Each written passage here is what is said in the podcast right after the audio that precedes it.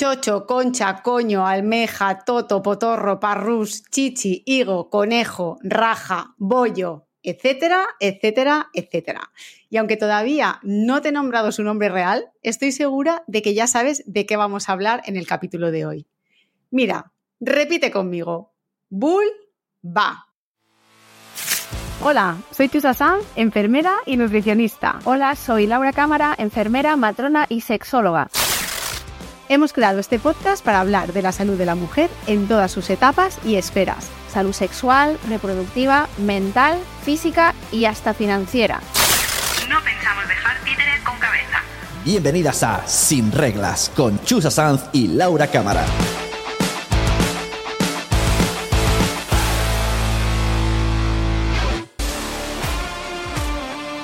Hoy le vamos a dar protagonismo a una parte de nuestro cuerpo que está invisibilizada a la par que sexualizada, venerada a la par que maltratada, pero desconocida y es una parte muy importante de nuestro cuerpo. Ay, amiga mía, mira que te gusta a ti hablar de la vulva, ¿eh? ¿Cómo lo sabes? no sé si no te sé decir desde cuándo soy friki de la vulva. No sé si no sé si sentirme muy orgullosa de esta frase que acabo de decir tampoco pero ciertamente la gente que me conoce y que me sigue sabe que me encanta hablar de esta parte del cuerpo. Dime una cosa, ¿cuál es el nombre que usabas tú de pequeña para referirte a la vulva? Pues mira, te adelanto que soy de Valencia, ¿vale? Entonces aquí eh, el contexto es importante, ¿no? Aquí cuando estás muy harto de algo, se dice figa. ¿vale? O sea, stick hasta la figa es en plan, estoy hasta el coño, básicamente, pero cuando eh, te refieres más a la, a la vulva en sí, en mi casa era el parrús o el parruset, que aquí como todo lo hacemos en diminutivo, pues era el parruset, porque éramos pequeñas, pero era el parrús. ¿Y a ti en tu casa?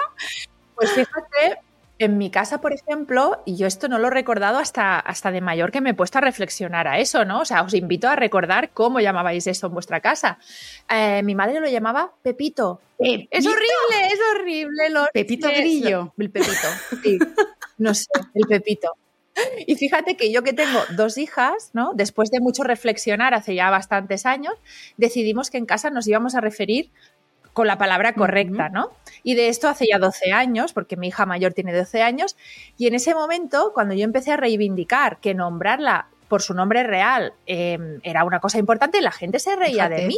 O sea, mis amigas me decían, ¿qué dices? ¿Pero cómo vas a decir eso a la niña? O mi marido, por ejemplo, decía súper incómodo, Decía, hombre, yo, yo lo entiendo, ¿no? O sea, entiendo el razonamiento, pero podemos llamarla bulbita porque es como que me suena más, más mono, ¿no? Mejor Pepito que, ostras, es que la verdad es que eh, realmente hablar de, eh, de, la vulva, ¿no? Y nombrarla es como que, que, resulta incómodo. Es verdad que yo creo que ahora, en los últimos años, gracias a las redes sociales, a toda la educación ¿no? que se está haciendo en este sentido, yo creo que esto ya mm, no está pasando. De hecho, te voy a decir una cosa. Sí un poquito más integrado, ¿no? De alguna manera, se escucha más. De hecho, fíjate, una cosa, no te voy a decir dos. Tú sabes que yo me acuerdo de los principios de seguirte a ti de una cosa que pensé, ole, esta madre. ¿Ah, sí? porque tú y yo hubo un momento en el que no éramos amigas y yo pues seguía tu contenido. Exacto. Pues me acuerdo que tú, tú contabas que estabas con tu marido en la playa y tus hijas en la playa y una de tus hijas, no sé si la mayor o la pequeña, empezó a decir, mami, me pica la vulva. Y tú te estabas orgullosísima y, y mirabas a tu marido como diciendo, qué bien lo hemos hecho. y la gente de alrededor mirándome con una cara como diciendo, pero esta niña, o sea, hija del demonio, ¿no? Bueno. Sí, sí, pues me acuerdo perfectamente. Qué bueno. Verdad. A ver, yo creo que esto lo hiciste muy bien y lo sigues haciendo, por tanto, mm, mi enhorabuena. Si buscamos el origen etimológico de la palabra vulva, que sabes que ahí nos gusta mucho buscar eh, los orígenes de las cosas, tenemos que decir que mm, no lo sabemos, ¿vale? No sabemos muy bien de dónde, de dónde ah. procede. Sorpresa. Cosas que no sabemos. Ah. Cosas, no podemos saberlo todo. La palabra española vulva proviene del latín volva, palabra cuya etimología no se conoce con seguridad, como ya hemos dicho. Puede significar útero, pero poco a poco úterus fue desplazando la palabra vulva, referido al área genital externa, ¿no? Junto al término os vulvae, que es boca de la vulva.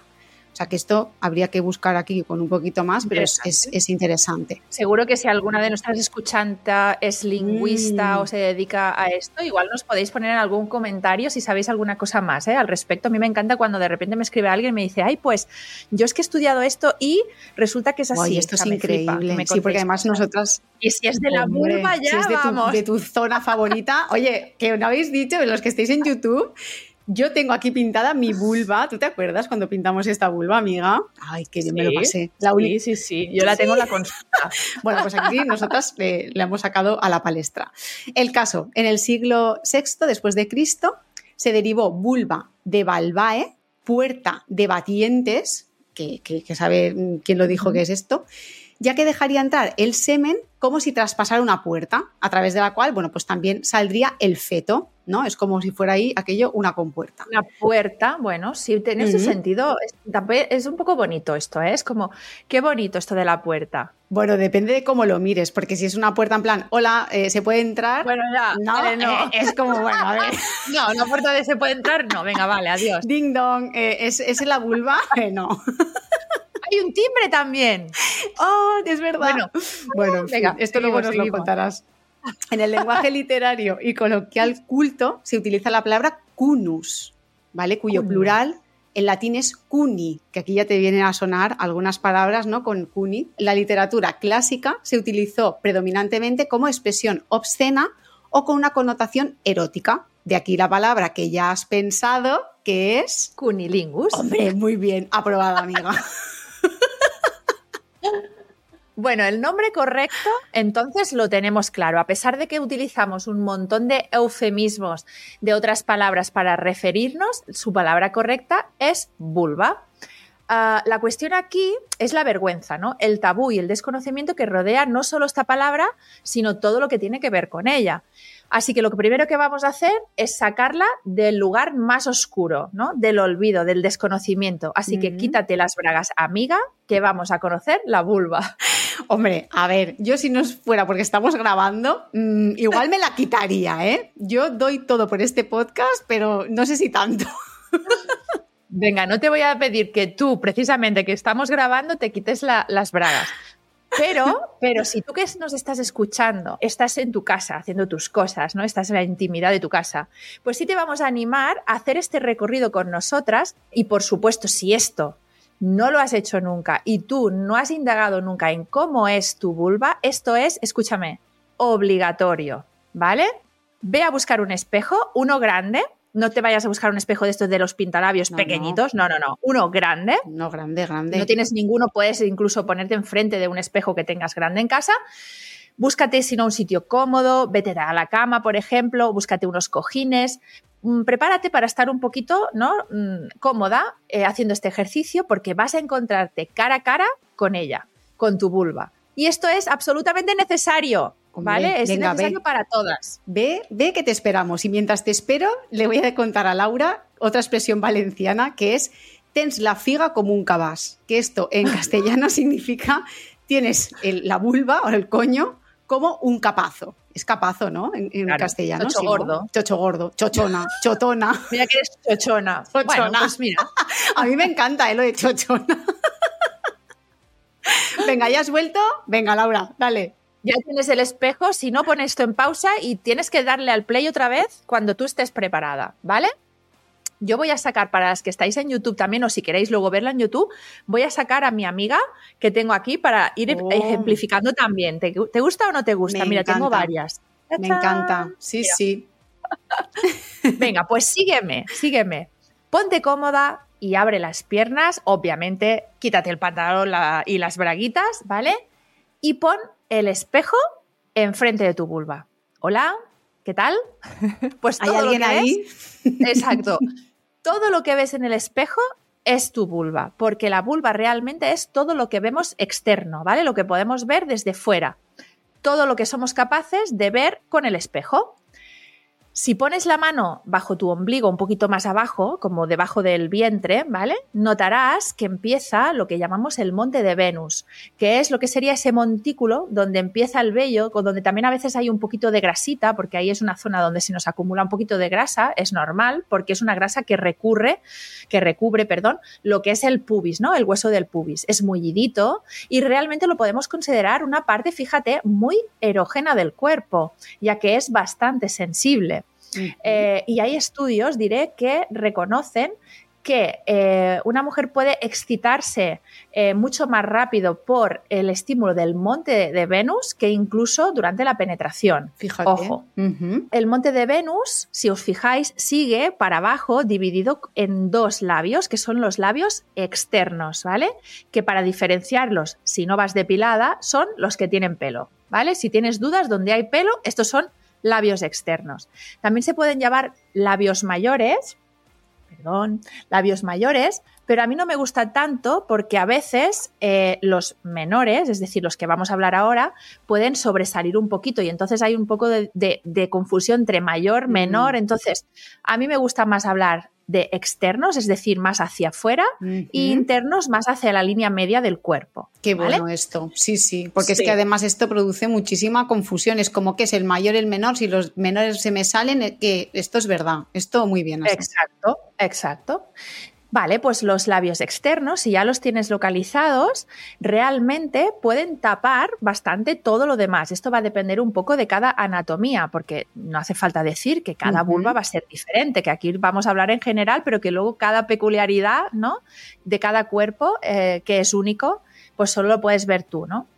De hecho, durante la adolescencia eh, tenemos un desarrollo de estos labios y, realmente podemos diferenciar más cuando ya nos vamos haciendo adultas estos labios mayores, eh, estos labios externos, y en cambio se afinan también durante la menopausia. ¿Cómo lo ves? ¿Lo ves bien? Vale, pues ahora vamos a, ir a la parte de arriba, en la línea media de los labios mayores, donde está el clítoris. Ese gran desconocido. es que además, y ahí parte que cobra importancia aquí es esta. Donde tú sabes que está el clítoris, ahí, donde más gusta el froti froti, pues ahí, ¿vale? Exactamente ahí. Si tienes dudas, tú sigue tu instinto, es ahí. Eh, ahí es donde vamos a ver lo que se llama el capuchón del clítoris, ¿vale? ¿Por qué? Porque el clítoris, a pesar de que es un órgano que solo vemos en una parte, realmente es un órgano bastante grande, que en su mayoría va a quedar interno, y lo que vemos es el capuchón ¿sí? Y si tiras un poquito de este capuchón del clítoris, es lo que vamos a ver es el glande. Lo voy a señalar aquí para las que estáis viendo YouTube. ¿eh? Si no, como tú tienes tu, propia, eh, tu propio cuerpo, pues nada, tiras un poquito hacia atrás del capuchón del clítoris y va a salir lo que es el glande, ¿vale? Es una parte extremadamente sensible, como todas aquí sabréis. Puede que tocarlo directamente y sin estar excitada incluso moleste un poco, ¿vale? En cambio, durante la excitación, chica, pues es ahí. Ahí es, ahí es justo. Venga, vamos a seguir. Ahora vas a tener que tocar y vas a tener que abrir estos labios externos para ver los labios internos.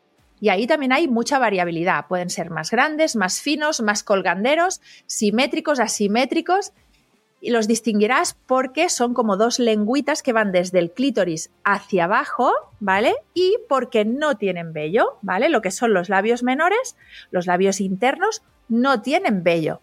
Si los abres, si haces eh, con los dos deditos o con un dedo de cada mano, abres un poquito estos labios, vas a ver la entrada de la vagina y también puedes ver dentro, en, medio de estos labios, lo que llamamos el meato urinario, que es un pequeño agujerito por donde sale el pipí. Claro. Por eso se llama urinario, ¿no?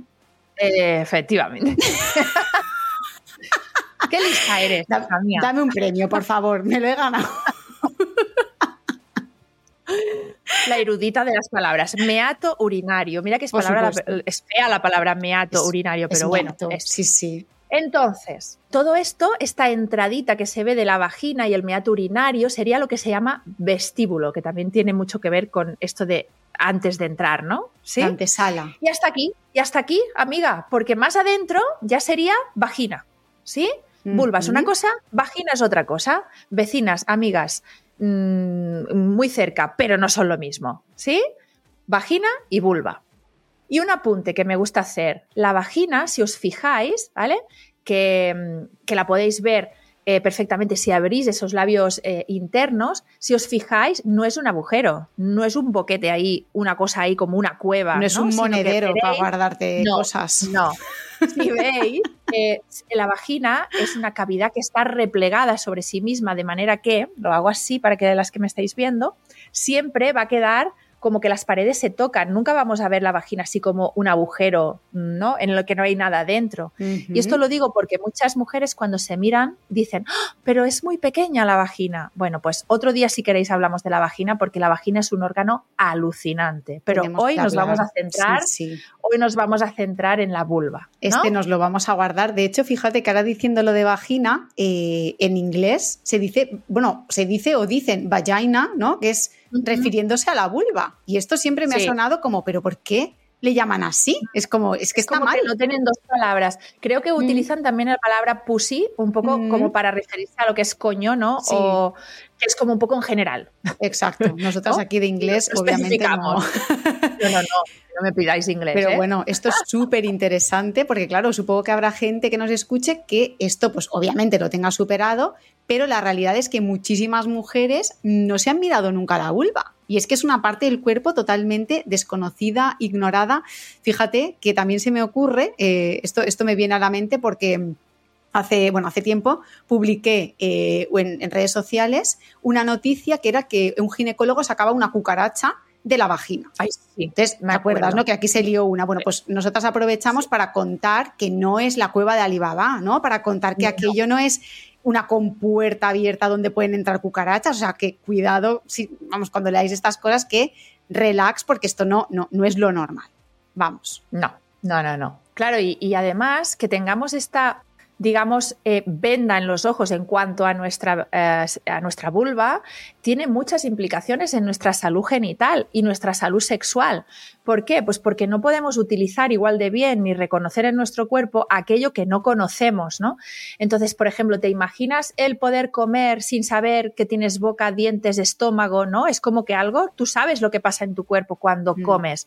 O, por ejemplo, eh, hacer ejercicio sin saber cómo son tus pies o cómo funcionan o cómo se comportan, ¿no? Pues cómo vamos a vivir nuestra sexualidad en esta ignorancia de esta parte tan importante de nuestro cuerpo, porque es verdad que la sexualidad no la podemos centrar en lo genital, pero a su vez obviar lo genital es absurdo, ¿vale? El placer genital existe y forma parte de nuestra sexualidad, entonces tiene muchas implicaciones esto. De hecho, tú no, no sé si esto te suena o, voy a decir una barbaridad, hay como una especie de imaginario, o sea, es un, dibujo, se llama el, eh, ay, no sé, ahora no me acuerdo del nombre, ya, ya lo buscaré, es como tu cerebro cómo ve las partes de tu cuerpo. O sea, ¿cómo seríamos de, joder, no sé explicarlo bien?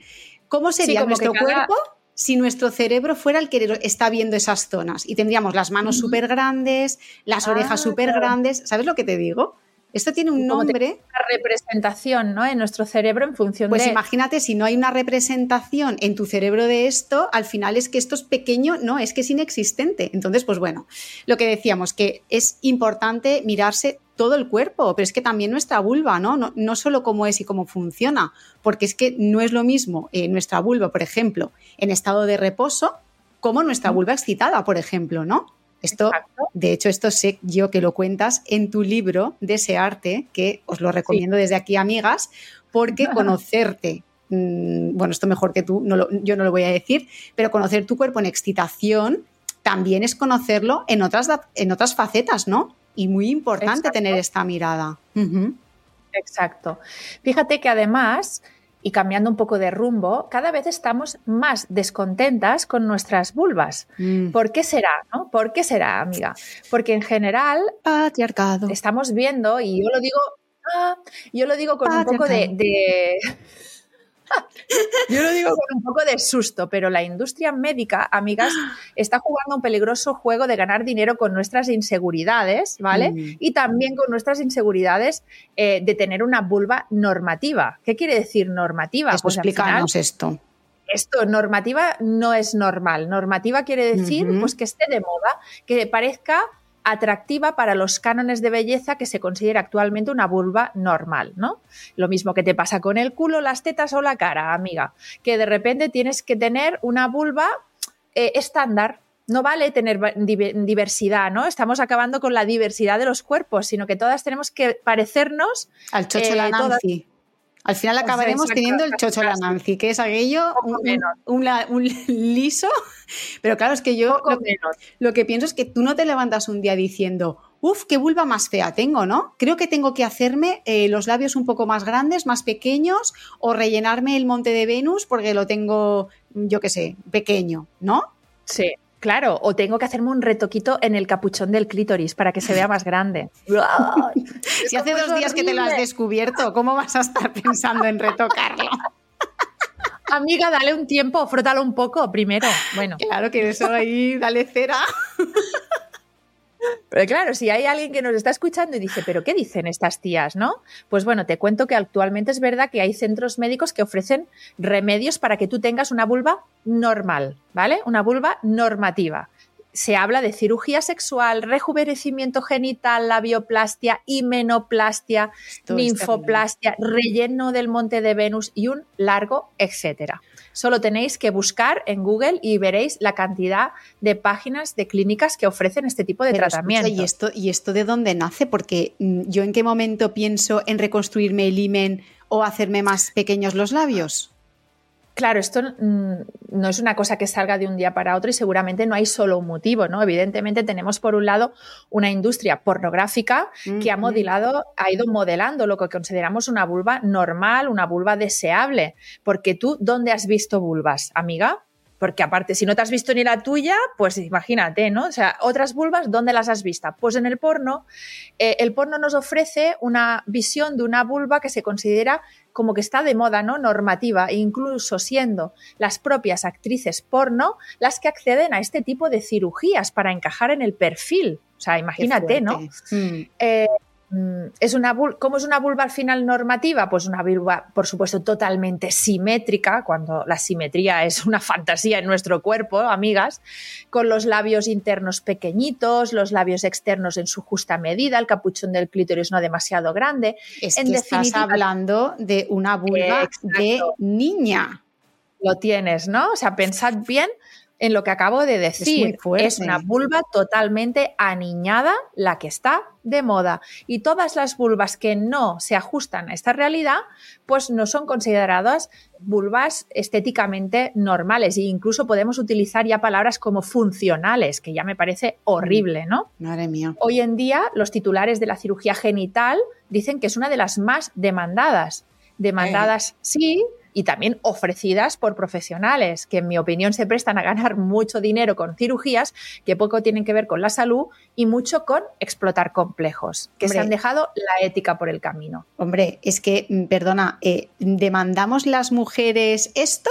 ¿O nos lo están metiendo con calzador eh, hasta en la sopa, hasta que te miras y dices, uff, madre mía, es verdad que esto no, que esto no es lo que se lleva, ¿no? Bueno, en fin, muy fuerte. De hecho, la FDA y varias sociedades internacionales advierten del creciente uso por parte de los médicos del término rejuvenecimiento genital y la venta de procedimientos que, por supuesto, no cumplen lo que prometen y que, como dice literalmente, que os lo voy a decir literalmente, se muestra preocupada por la comercialización engañosa los riesgos desconocidos y la eficacia no probada con respecto al uso de dispositivos para el rejuvenecimiento genital, que además ahora se suman, por si fuera poco, ¿no?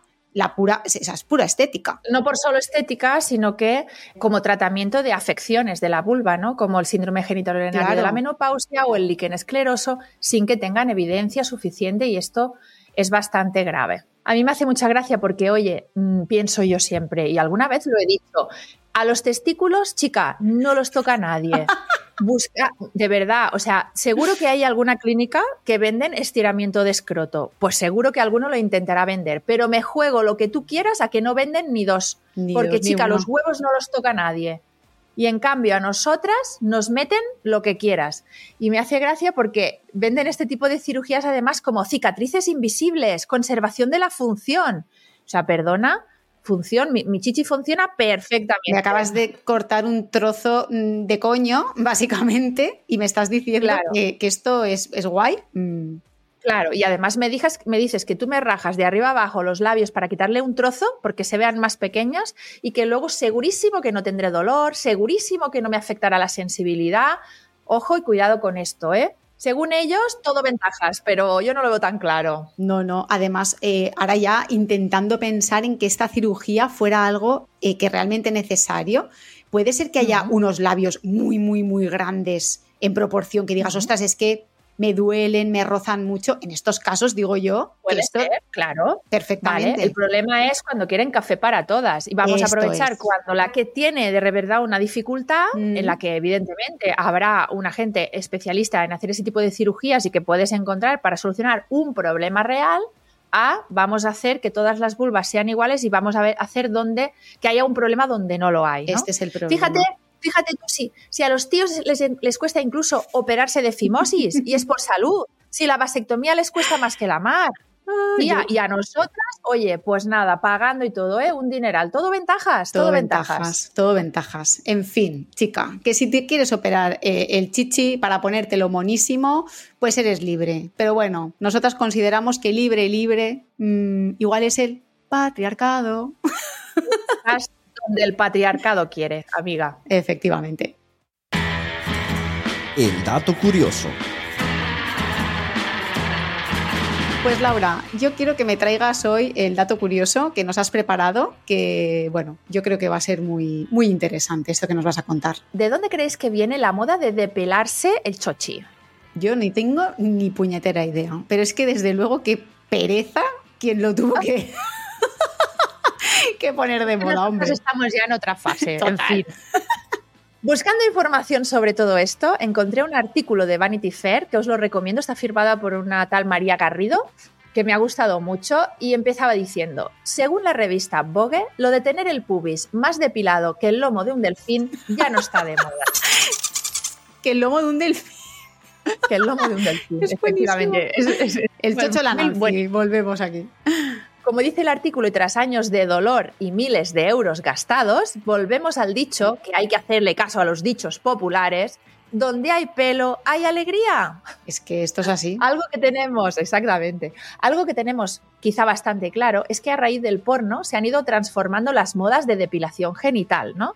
Desde que empezamos a ver los cuerpos desnudos en el cine hasta la actualidad, cada vez hemos visto menos pelo. La necesidad del cine de mostrar cada vez más explícita la zona genital ha hecho que vayamos recortando pelos, ¿no? Queremos enseñar más, recortamos más pelo.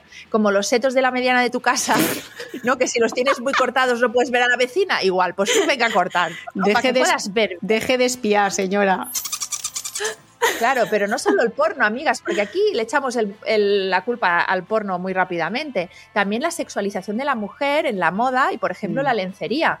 Em, como, por ejemplo, las modelos de Victoria's Secret, ¿no? Cada vez que tienen que llevar una ropa más minúscula y unas bragas y una estanga tan pequeños que, claro, todo lo que saliera pues quedaba feo. Así que venga a cortar. Eso es para, para recortar en tela, ya no sabían qué hacer. Exacto. Pero a mí me ha sorprendido mucho encontrar que parece que en el antiguo Egipto, que nos gusta a nosotros hablar de Egipto, ¿eh? ya se usaba crema depilatorio para el chumini, amiga. Ya mm. sabemos que Cleopatra era una reina para estas cosas y parece que la primera crema depilatoria íntima, ¿vale? Fue elaborada de forma natural con organismos como sangre de animales, gusanos, azúcar, miel y tortugas, entre otros ah. ingredientes. Era como una mm. especie de crema depilatoria egipcia. Sí, el azúcar, ojo, que si tú lo calientas, eh, eso te lo pegas y vamos que si te depilas. Exacto. En Grecia, además, parece que no había mayor signo de belleza, juventud e inocencia que un cuerpo totalmente depilado, porque claro, parecerían unas niñas, evidentemente. Aunque solo las clases más altas podían quemar su piel con piedra pómez y ceras. El sufrimiento, por lo que se ve, mm, es una cosa intrínseca en este proceso. Intrínseca, claro. Y es sabido también que las judías, al igual que las mujeres indias y musulmanas, empleaban la técnica del hilo, mm. eh, entre ellas para iniciarse desde bien jovencitas en la tiranía del rasurado púbico. Joder. Además, poco se sabe, de, se sabe de la Edad Media, aunque parece que ahí lo de la alegría era frecuente, ¿vale? Porque hay referencias de que el rasurado, de que había rasurado para eliminar los piojos púbicos, con lo cual entendemos que en general se debía de llevar pelo por ahí abajo. Esto tenía más sentido, ¿no? Que de hecho aquí te invitamos a escuchar el podcast de las ITS que tenemos y hablamos de los piojos y todas estas historias. Exacto. Pero para que nos fijemos que no todo es porno y no todo es tan actual como parece, ya en el siglo XVI o XVII no se sabe muy bien pero quizás alguna experta en arte nos podría informar, pero reflexionemos un momento sobre, por ejemplo, la maja desnuda de Goya, que era por allá por el 1800. La muchacha estaba bien entradita en años, como para tener bastante pelo, y en cambio no le asoma ni uno. ¿Cómo te lo explicas? Pues no me lo explico, la verdad. Es que nos gusta ir contra natura. Yo no, no puedo entender. El consultorio. Pues nada, vamos a pasar a las preguntas del consultorio, a ver qué nos han, nos han traído nuestras escuchantas, a ver qué cositas. Vamos a, ver las preguntas que un poco tienen que ver con este tema. Nos dice Carmen, esta te la lanzo a ti, ¿vale, Chusa? Venga. Con todo esto de seguirnos en redes, he escuchado lo de la patología vulvar. Mm. Realmente creo que se sabe poco de esto. Yo no he descubierto, yo he descubierto, perdón, por mala suerte, que tengo una conocida que ha sufrido un cáncer de vulva. Uf, exacto. Es que, bueno, la vulva tiene entidad propia, ¿no? Y también tiene una patología. Que de hecho, esto tú, Laura, eh, sabes mucho y prepararemos también un capítulo sobre patología vulvar, porque la patología de la vulva la pueden, eh, bueno, la pueden llevar dermatólogos, ginecólogos, ¿no? Realmente, pues el profesional que tenga interés y formación, ¿no? Porque es algo bastante específico, por lo que, por lo que yo entiendo, ¿no? Sí, sí, sí, realmente es como algo muy desconocido, no todo el mundo, pues bueno, conoce bien la patología, la patología de la vulva. Fíjate que a la gente incluso le extraña el término, ¿no? Patología vulvar. Hombre, yo te tengo que reconocer que hasta que no preparamos un poco este capítulo y te sigo a ti y, te leo y sé lo que divulgas, eh, yo decía patología vulvar y la verdad es que no se me venían a la mente, por ejemplo, cáncer de vulva, líquen plano, atrofia vulvovaginal, ¿no? dermatitis. Claro, pero fíjate que tampoco nos tiene que extrañar, es decir, si tenemos mm. una parte del cuerpo que la tenemos invisibilizada y desconocida, pues obviamente sus afecciones también, los malestares, y por eso es tan importante esto que decíamos, ¿no? Si no conozco esta parte de mi cuerpo, tampoco voy a conocer qué le puede pasar a esta parte de mi cuerpo y a lo mejor me estoy teniendo síntomas que no puedo reconocer como signos de alarma porque simplemente desconozco esta, esta zona. Te pongo un ejemplo muy básico, el picor, por ejemplo. Se considera que el picor que dura más de seis semanas, por ejemplo, es un picor crónico que hay que valorar. No te debe de picar la vulva, amiga esto no es normal, ¿no? Entonces, a lo mejor estamos normalizando cosas por desconocimiento. Claro, o sea que hay mucha cirugía estética, pero cuando en realidad las mujeres se quejan, ¿no? O reclaman información sobre la vulva, mm, es mm. como que aquí de repente se hace el silencio y nadie, sabe por, dónde, por dónde tirar. Pues sí, Carmen, hija, la verdad es que nosotras también lo hemos vivido.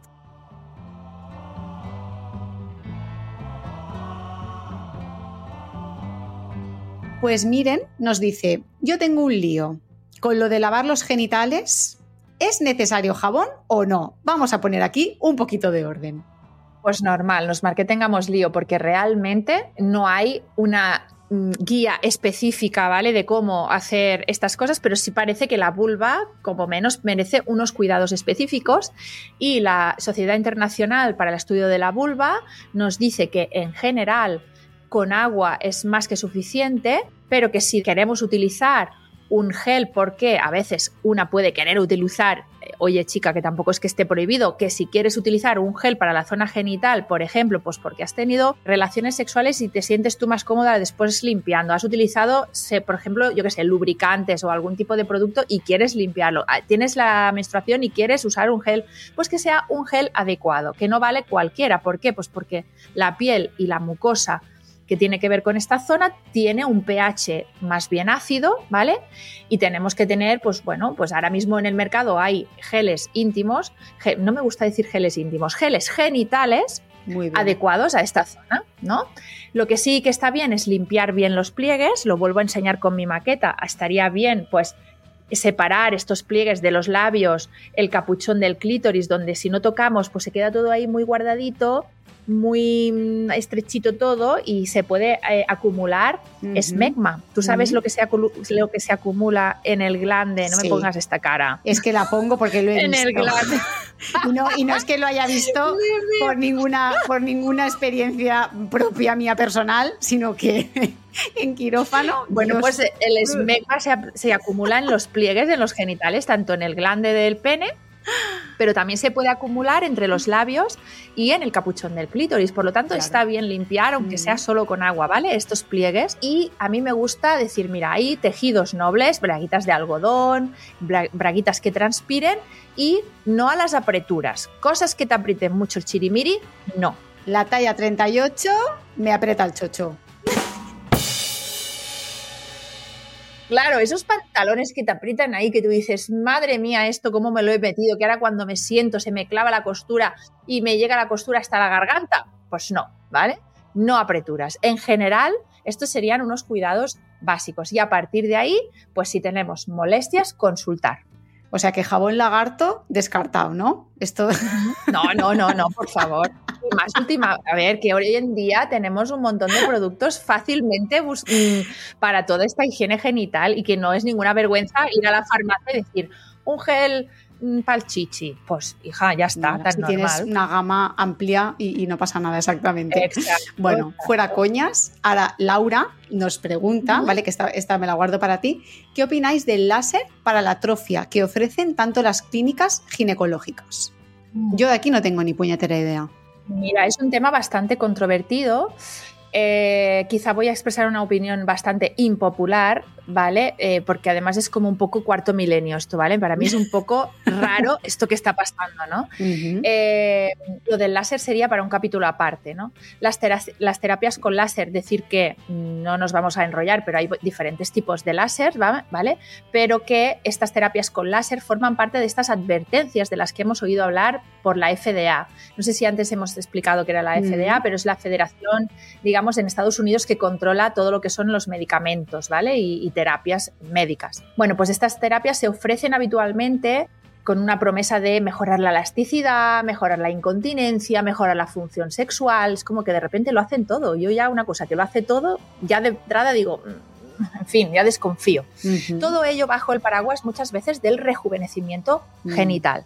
Y esto es lo que hemos dicho que es bastante cuestionable y que hay que tener un poco de cuidado. Y ahora mismo sabemos que no hay la suficiente evidencia de que las terapias con láser hagan lo que prometen, aunque parece que sí son seguras. Esto también hay que decirlo, es decir, seguramente daño no te va a hacer, ¿vale? Pero, o sea, daño no, no son perjudiciales, pero otra cosa es que sean eficaces. Claro las recomendaciones de las sociedades oficiales, tanto por ejemplo la Sociedad de Ginecología, la Sociedad de Estudios para la Vulva, eh, nos dicen que ahora mismo los láseres no tienen suficiente respaldo en el sentido de que mm, no, no podemos asegurar que realmente vayan a hacer lo que prometen, ¿no? A veces, y que solo deberíamos de ofrecerlo en el marco de un estudio, es decir, oye, chica, ¿tú quieres participar en este estudio porque estamos elaborando, estamos viendo? Perfecto, pero no como muchas veces se está ofreciendo. Claro. Y por supuesto cobrando. Hombre. Y bastante. Pero vamos, que en definitiva también te digo que hay estudios ya bastante grandes hechos que llegan a esta conclusión. Así que no sé cuántos estudios más necesitamos. Pero bueno, este es lo que os puedo decir. La evidencia, chicas, también es verdad que es cambiante. Si el día de mañana tenemos que decir otra cosa porque hay otra evidencia disponible, pues habrá que cambiar de opinión. Claro, y esto será maravilloso porque se habrán hecho más estudios y podremos dar otros datos.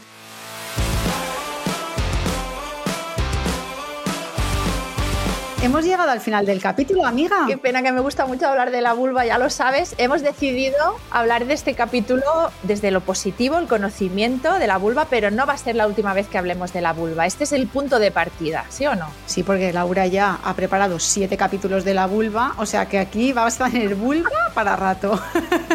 Vais a acabar de nosotras hasta el coño, nunca mejor dicho.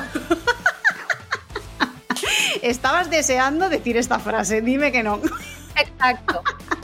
Pues nada, si os ha gustado, comparte, eh, yo qué sé, danos una estrellita, un corazón, déjanos un comentario ahora que hemos descubierto que en Spotify os podemos leer. Y nada, eh, nos vemos en el próximo capítulo. Y, ah, no, espérate, que si nos queréis dejar alguna pregunta, lo podéis hacer en el correo hola arroba podcastinreglas.com y en el teléfono, que como no me lo sé, os lo dejaré en, el pie del capítulo y lo veis ahí porque no me lo he aprendido. Lo siento. Mal preparadas venimos. Adiós. Adiós.